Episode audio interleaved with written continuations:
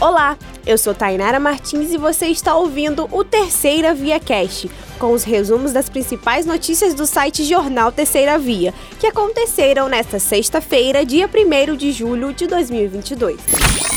No Hospital Ferreira Machado, em Campos dos Goitacazes, foi realizada mais uma captação de órgãos para serem transplantados em pacientes que estão na fila de espera. A equipe do Programa Estadual de Transplantes foi acionada do Rio de Janeiro na noite de quinta-feira para fazer os procedimentos. A doadora é uma mulher vítima de acidente de motocicleta. Ela teve traumatismo craniano e, após constatada a morte encefálica, sua família permitiu a captação. Por questões clínicas, apenas o fígado foi aproveitado e destinado para o transplante.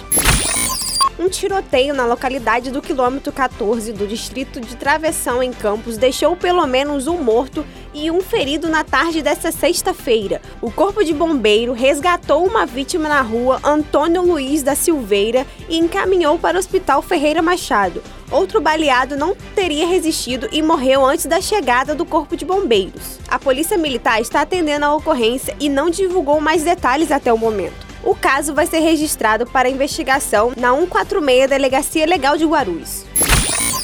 Centro de Controle de Zoonoses concluiu o terceiro levantamento rápido de índice para Aedes aegypti de 2022, que apontou índice de infestação predial, de 2,8 em campos, mas a população deve permanecer atenta aos cuidados. Esse resultado é menor em relação aos resultados anteriores, os quais tiveram como resultado 3,9 e 5,4 realizado, respectivamente em abril e janeiro. Neste ano, já foram confirmados 134 casos de dengue, 3 de chikungunya e 1 de zika vírus.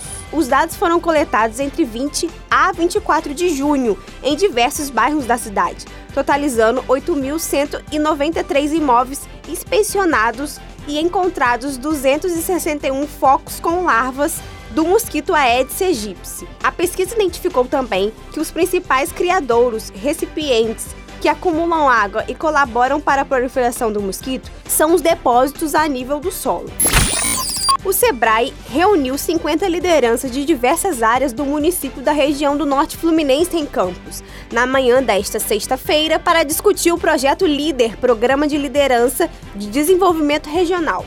A reunião aconteceu no auditório Palace Hotel, na área central da cidade. O gerente regional da Sebrae, Guilherme Resch, falou sobre a importância de integrar as lideranças em prol do desenvolvimento regional.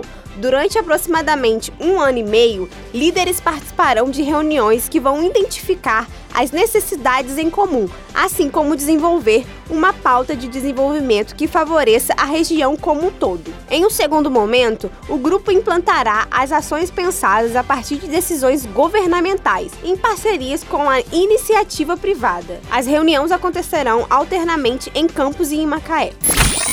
A Polícia Rodoviária Federal recuperou, na manhã desta sexta-feira, por volta das 9 da manhã, um Jeep Renegade preto no quilômetro 78 da BR-101 em Campos dos Goitacazes. O veículo foi abordado durante procedimento de rotina e, ao fazer a fiscalização, os policiais averiguaram inconsistências nos sinais identificadores do veículo e, ao consultarem o sistema da PRF, verificaram se tratar de um veículo com registro de furto em 7 de dezembro de 2021 no município de São Gonçalo. Os ocupantes e o veículo foram encaminhados a 134 Delegacia de Polícia. Representantes do comércio e da indústria em Campos dos Goitacazes se manifestaram nesta sexta-feira contrários à decisão da Azul Linhas Aéreas de suspender voos direto para o Rio de Janeiro. A Firjan, Norte Fluminense e a Câmara dos Dirigentes Logística criticaram a medida por meio de comunicados e notas à imprensa. Segundo a Azul, a partir do dia 8 de agosto, Voos oriundos de Campos e de Macaé em direção ao Rio terão escala no aeroporto Viracopos, em Campinas, são Paulo. O presidente da CDL Campos, Edivar Júnior, enviou ao representante da Azul em Campos, Ronaldo Veras, um ofício solicitando à companhia que desista da suspensão de voos direto de Campos Rio-Campos. Segundo Edivar, isto vai prejudicar muitas pessoas que utilizam o transporte aéreo para negócios tratamento de saúde e lazer na capital fluminense. Outro pedido entrelaçado à Azul foram enviados por diversos representantes da sociedade civil, bancos e a Prefeitura de Campos, solicitando a manutenção de voos direto para o Rio de Janeiro. Na quinta-feira, a Azul divulgou em nota comunicando que a partir de agosto, conexões serão feitas em Campinas, São Paulo.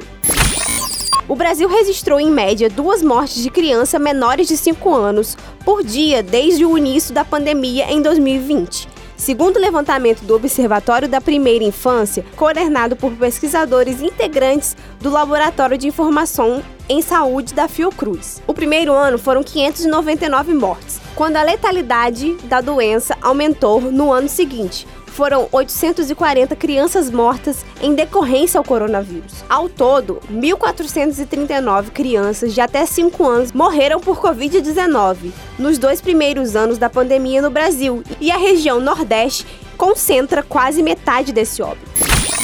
O governo do estado do Rio de Janeiro por meio da Secretaria de Estado de Educação, promove o lançamento da Universidade Corporativa da Educação, primeira universidade do Estado para a educação. A instituição vai viabilizar em todo o Estado cursos de extensão e pós-graduação em 15 polos avançados de formação. A iniciativa visa inovar e fomentar a gestão do conhecimento e aprendizagem organizacional e tem como objetivo alcançar até 62 mil servidores da educação. E essas foram as principais notícias do dia. Quer saber mais detalhes sobre estes e outros assuntos? Acesse nosso site jornalterceiravia.com.br e também as nossas redes sociais. Te espero aqui para o próximo Terceira Via Cast. Tchau!